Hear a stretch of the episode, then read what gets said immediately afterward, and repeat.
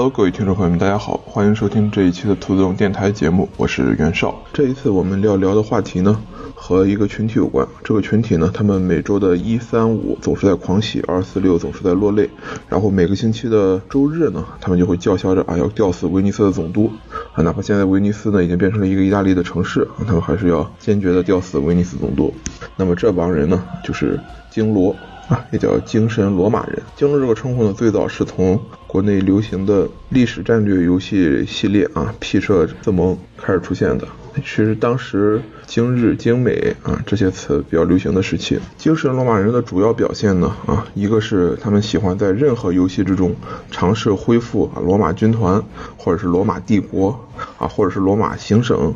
或者是东正教主教区啊之类等等等等的这种和罗马相关的呃设定。第二个就是喜欢在谈及一些特殊话题啊，例如说国家灭亡、禁卫军叛乱，或者是宫廷内乱，或者是外族侵略的时候，开始狂刷一些梗啊梗词啊，例如说京罗落泪啊，或者是京罗狂喜，或者是新朝雅正啊，汉地行舟，传统异能。等等，那么这一期节目呢，我呢就想来当一下孔乙己啊，跟大家讨论一下这个回字到底有几种写法啊？对，就是跟大家讨论一下，虽然网上有这么多的这个经罗啊，但是他们到底经的是啊哪一门子罗？在历史之上呢啊，到底有多少种罗马啊，可够我们去呃玩这个梗？那么惯例啊，先做一个免责声明，就是我是一个呃地摊文学和地摊历史的这个爱好者，我的主要历史知识呢啊，都来自于这个地摊小报。啊，还有一些不是非常正规的这种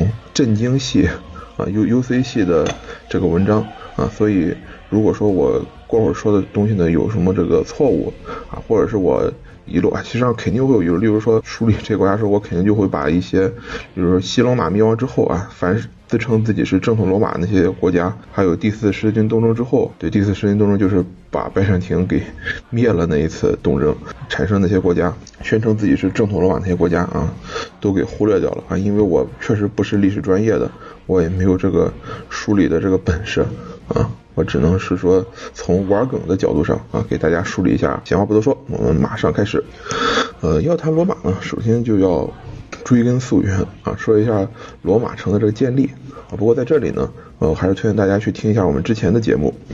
也就是罗马共和啊的两期节目。罗马最早呢，呃，是一个很小的城邦啊。这个城邦后来通过把外族人民请入他的元老院啊，以及战争等等等等这些方式，最终成为了环绕地中海的一个这个霸主。等到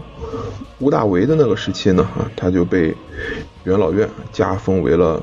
奥古斯都，同时呢还获得了一些这个其他的称呼，例如说终身护民官、首席大祭司啊、第一公民，也就是后来所说的元首，还有罗马执政官，这些头衔共同构成了一个啊至高无上的地位。为什么它要这么复杂？是因为当年。在最早最老老年间吧，啊，就是在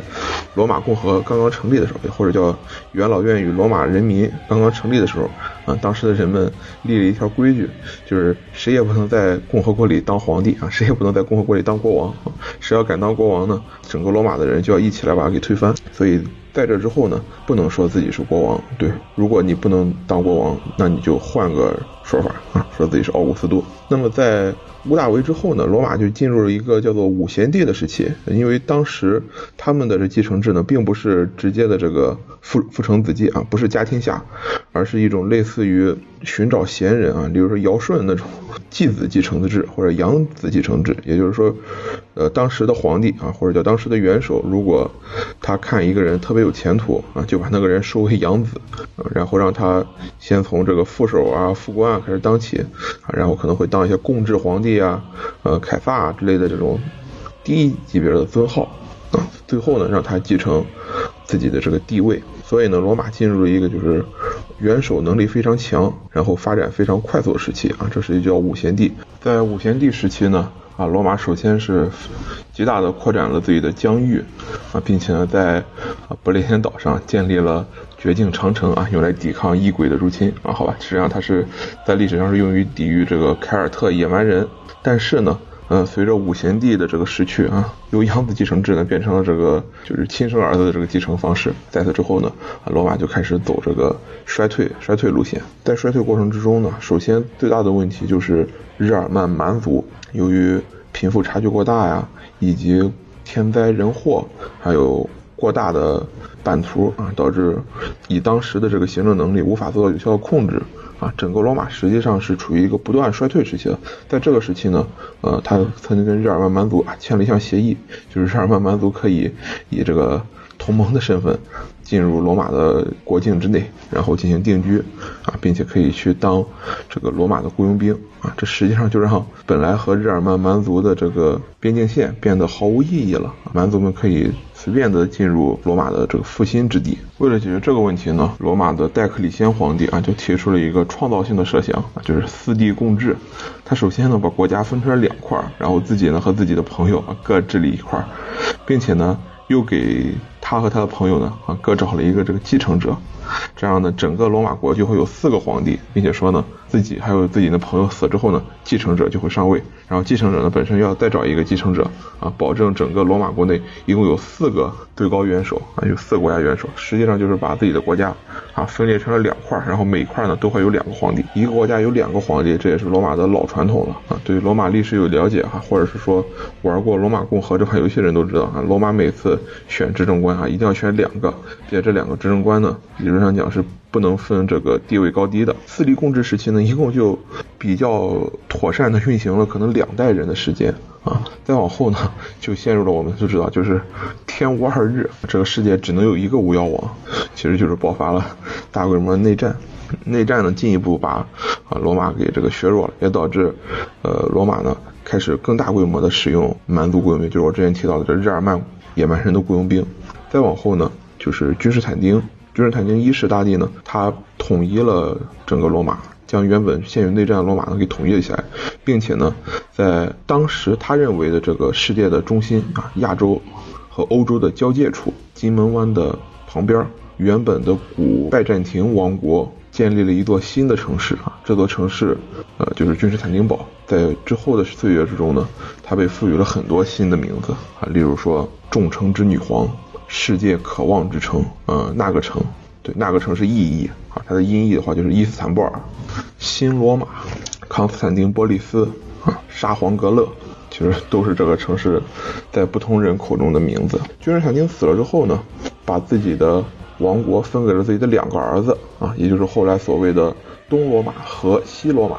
但是我们之前也说了啊，这个你把野蛮人请到境内，他总是有后患的。这个后患呢，嗯，放在中国啊，就是八王之乱之后一定会有五胡乱华；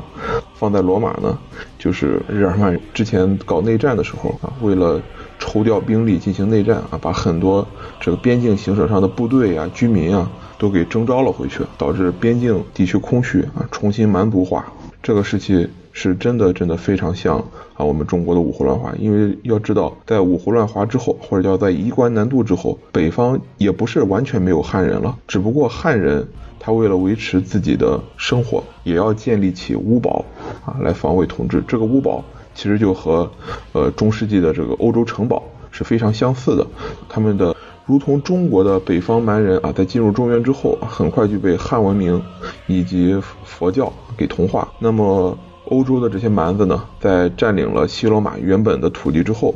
也很快就接受了拉丁的文化，并且信奉了天主教。在日耳曼人建立的中国国家之中呢，有一个叫做法兰克王国的国家，它的有一任国王呢，叫做矮子丕平啊，是加洛林王朝的一个国王。他呢，给当时天主教的教皇啊献出了一块位于。意大利的土地啊，来帮助天主教呢建立一个地上国家，这就是历史上著名的一个叫做批评献土的这么一个事件啊。批评他的儿子呢叫做查理啊，也叫做查理曼，他在位期间呢南征北战啊，极大的扩张了法兰克王国的领土。后来呢被当时的天主教皇加冕为了全体罗马人的皇帝，所以后来法兰克王国就成为了法兰克帝国。再后来呢，呃，随着查理曼大帝死去，他的国家被一分为三啊，其中的东法兰克王国就成为了后来的神圣罗马帝国，而西法兰克王国则变成了。现在的法兰西，在西罗马灭亡之后呢，东罗马的皇帝就开始宣称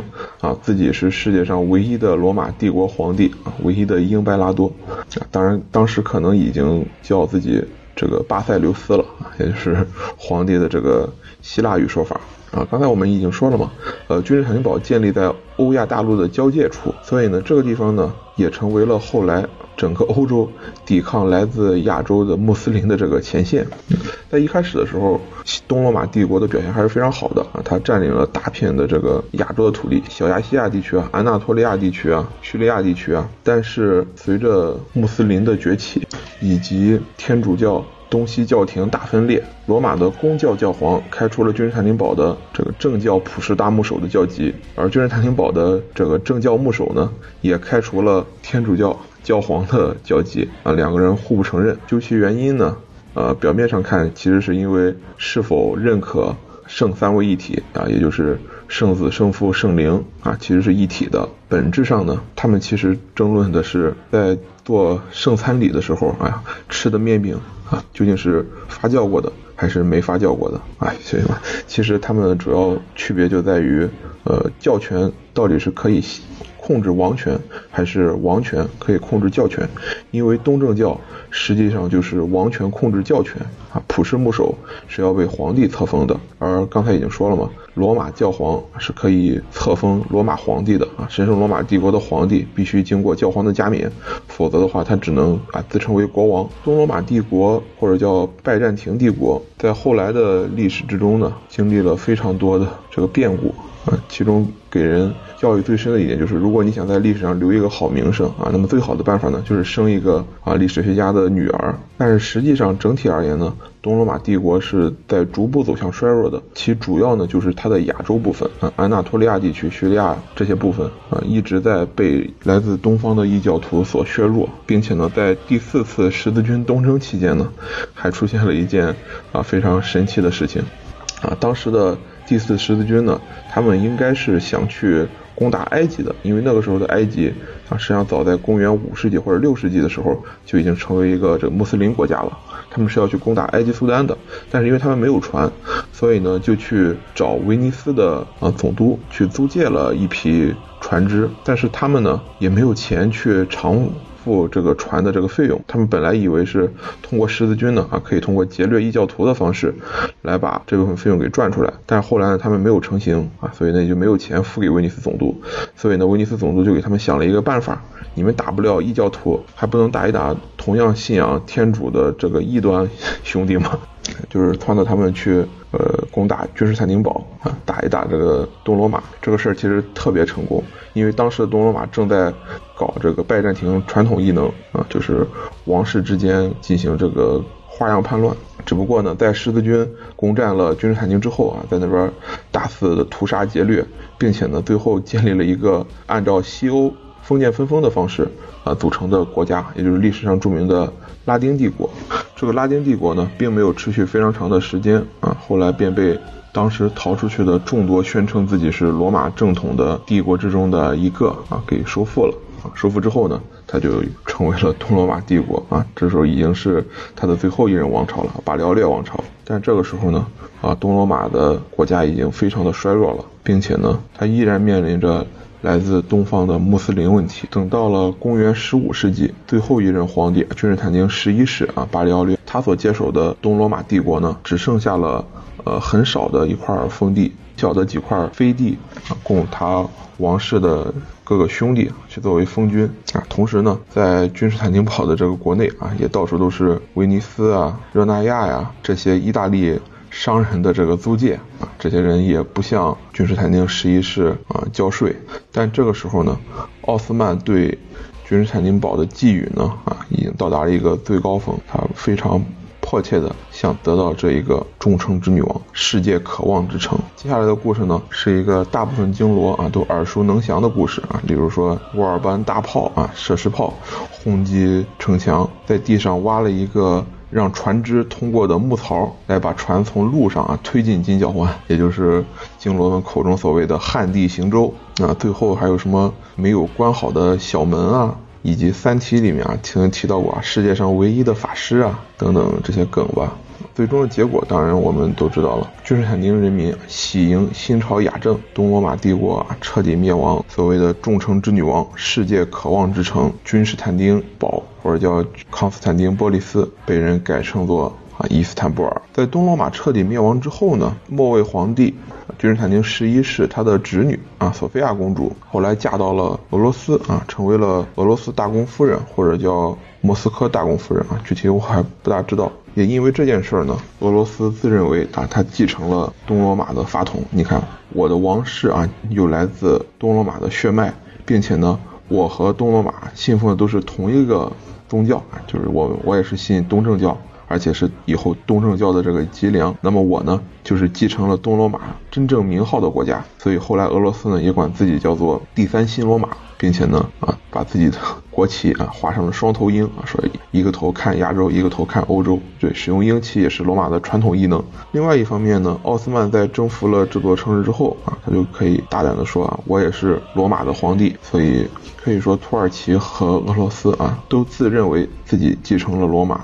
所以我们可以看到，俄罗斯的皇帝啊，自称凯撒啊，也被人称作沙皇；而奥斯曼的皇帝呢？啊，虽然他在国内被称作是哈里发，但是当他面对欧洲人的时候，啊，尤其是苏莱曼大帝，他为欧洲人也称之为大帝。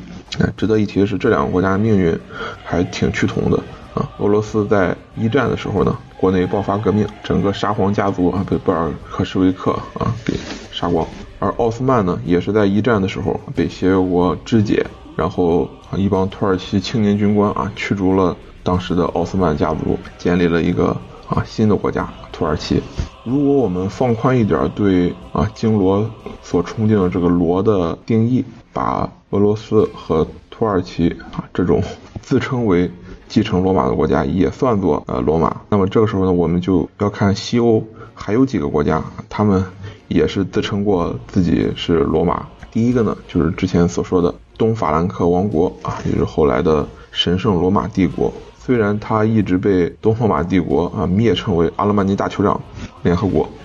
但是呢，他的帝国皇位啊是。教皇册封的啊，其实也就是上帝赐予的。其实这就可以体现出，呃，当时欧洲教权和皇权之间的争斗来了。就是当教权比较强大的时候啊，教皇可以直接绝罚帝国的皇帝，然后把帝国皇帝逼的啊跪在这个教皇的门前，祈求教皇把他这个收回教内啊。因为我们知道绝罚的意思就是把你开除教籍啊。这件事儿开除教籍本身并不可怕，但是一旦你被开除教籍之后呢，呃，你的所有封臣啊就都有了起兵造你。反的这个权利，如果你本身对这个属下控制力度不够的话，那这个时候呢，你就有可能啊面临内忧外患啊。另外一方面呢，如果当皇权比较强大的时候啊，他甚至可以立一个自己立一个教宗，或者是像法国国王一样啊，把直接把教皇囚禁在这个阿维尼翁啊，让他当让他自称为阿维尼翁的囚徒。神圣罗马帝国的困扰呢，不单单是想要当皇帝啊，必须去求教宗同意，实际上。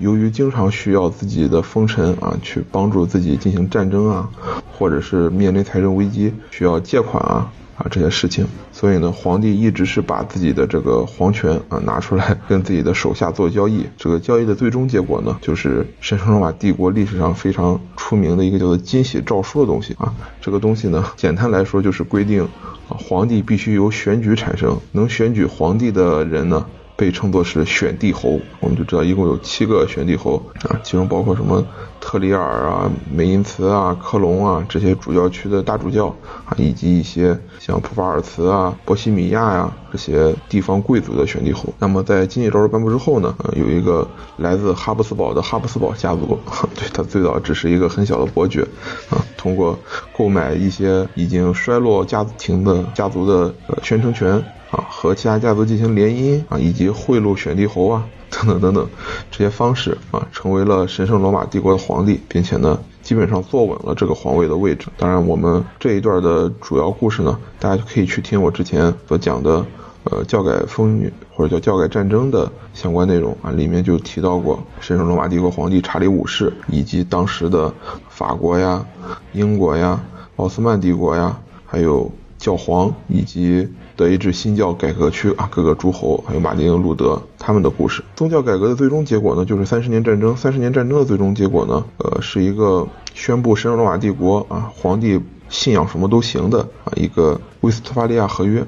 这个合约呢，实际上是坐实了啊，神圣罗马帝国既不神圣啊，也不罗马，更非帝国的这个身份。本来呢，查理五世是曾经希望把神圣罗马帝国重新从一个松散的啊邦联统合为一个强大的帝国啊，因为他建立了帝国枢密院等等等等组织。但是在三十年战争之后呢，啊，基本上就没有这个办法了。威斯特伐利亚协议不仅仅规定了神罗皇帝。信仰什么都行，啊，还把阿尔萨斯和洛林割让给了法国。再往后呢，时间跳跃到几百年后，啊，拿破仑皇帝啊，拿破仑波拿巴或者叫拿破仑一世，在战场上打败了奥地利，啊。解散了一个非法组织啊，他解散了神圣罗马帝国，要求奥地利皇帝呢以后不得再自称是神圣罗马帝国的皇帝啊，只能自称自己为奥地利皇帝。然后呢，拿破仑自己啊就把自己加冕为了法兰西帝国皇帝。我说他把自己加冕为了法兰西帝国皇帝应该是对的，因为我们上学的时候都看过那个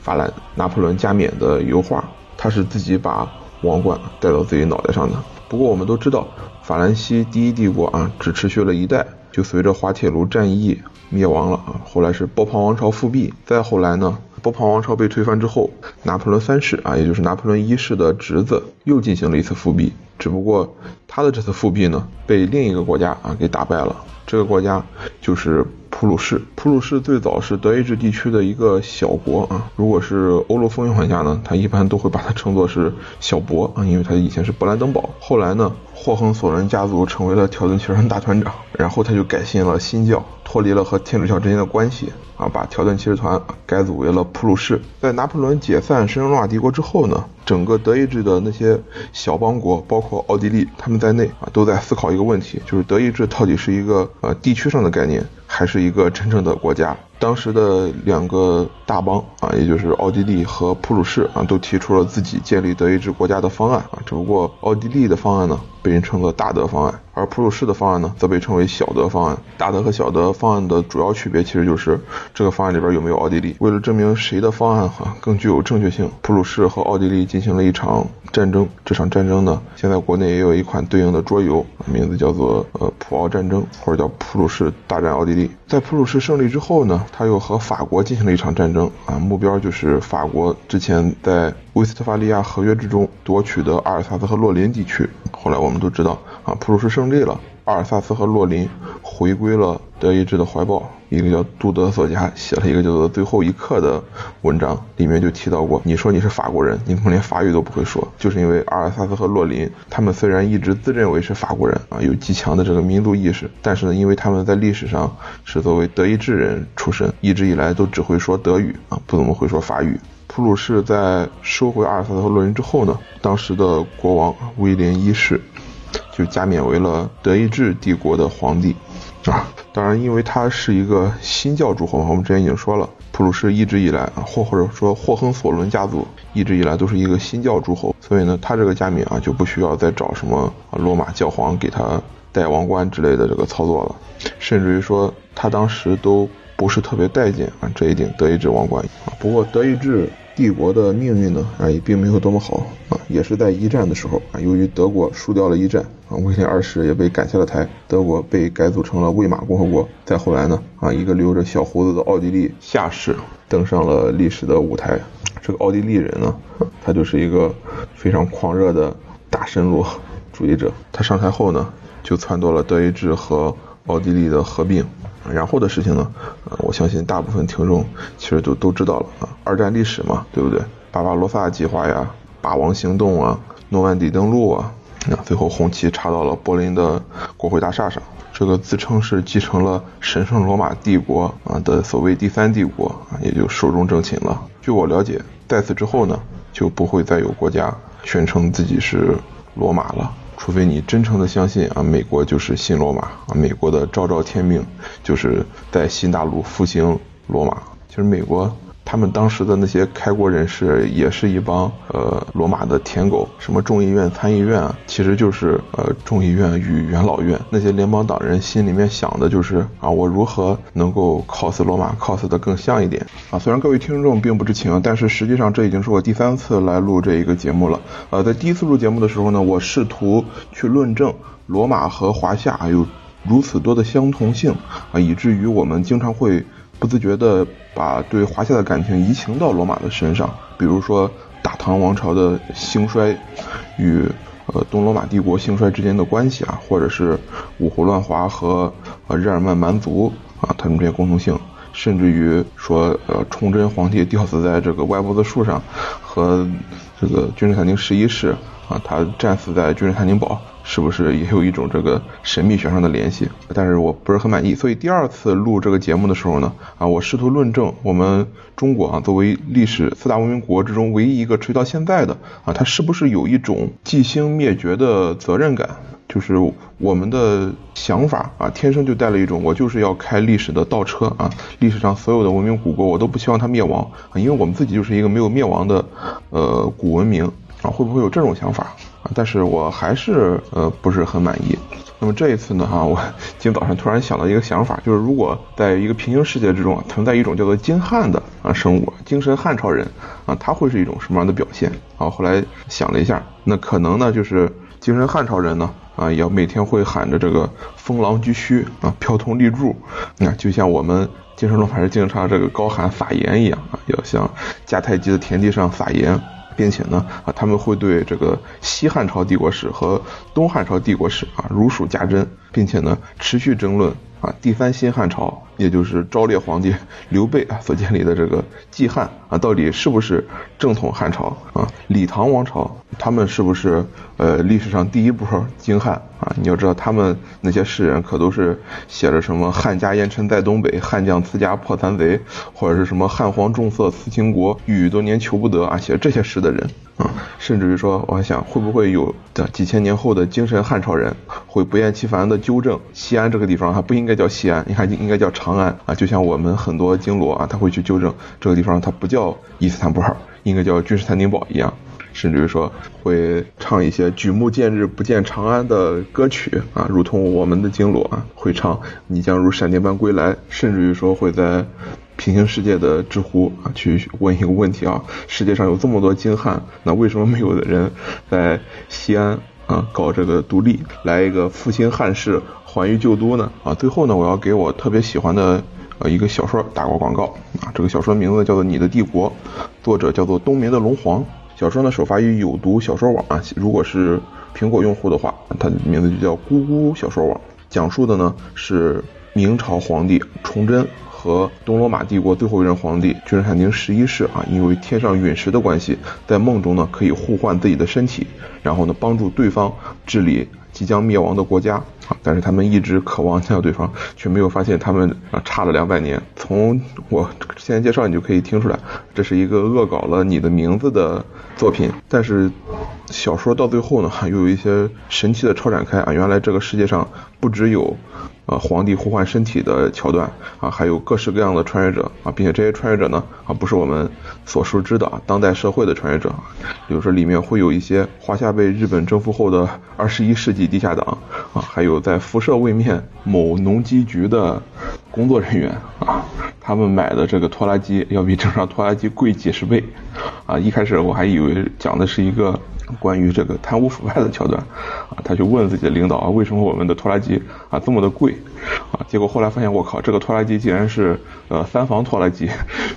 并且是防弹的，啊，也就是说，这不仅仅是一本啊穿越小说啊，还是一本架空历史人物大乱斗小说啊啊，好的，那么最后呢？啊，感谢各位收听本期节目。如果你对呃罗马啊有什么想要和我讨论的，或者是我在节目之中啊有什么说错的地方啊，欢迎在节目下方的留言区，或者是跟我私信啊来指正我一下。我的这个水平啊，确实也就是一个普通的玩梗玩家的水平。那么我现在做节目呢，其实主要也就是想把我呃日常啊喜欢看的这些梗啊跟大家做一些分享。最后说一下啊，五月二十九号呢就是。东罗马帝国灭亡的日子啊。在这一天呢，如果你把啊本期节目转发到五个 QQ 群，便可以获得马化腾赠送的呃一个月 QQ 会员。我已经试过了啊，是假的啊，你并不会获得 QQ 会员，并且呢会被转发群的群主啊给踢出群啊。但是我也就二十九号确实是呃军事财经宝陷落的纪念日，朋友们下期再见，拜拜。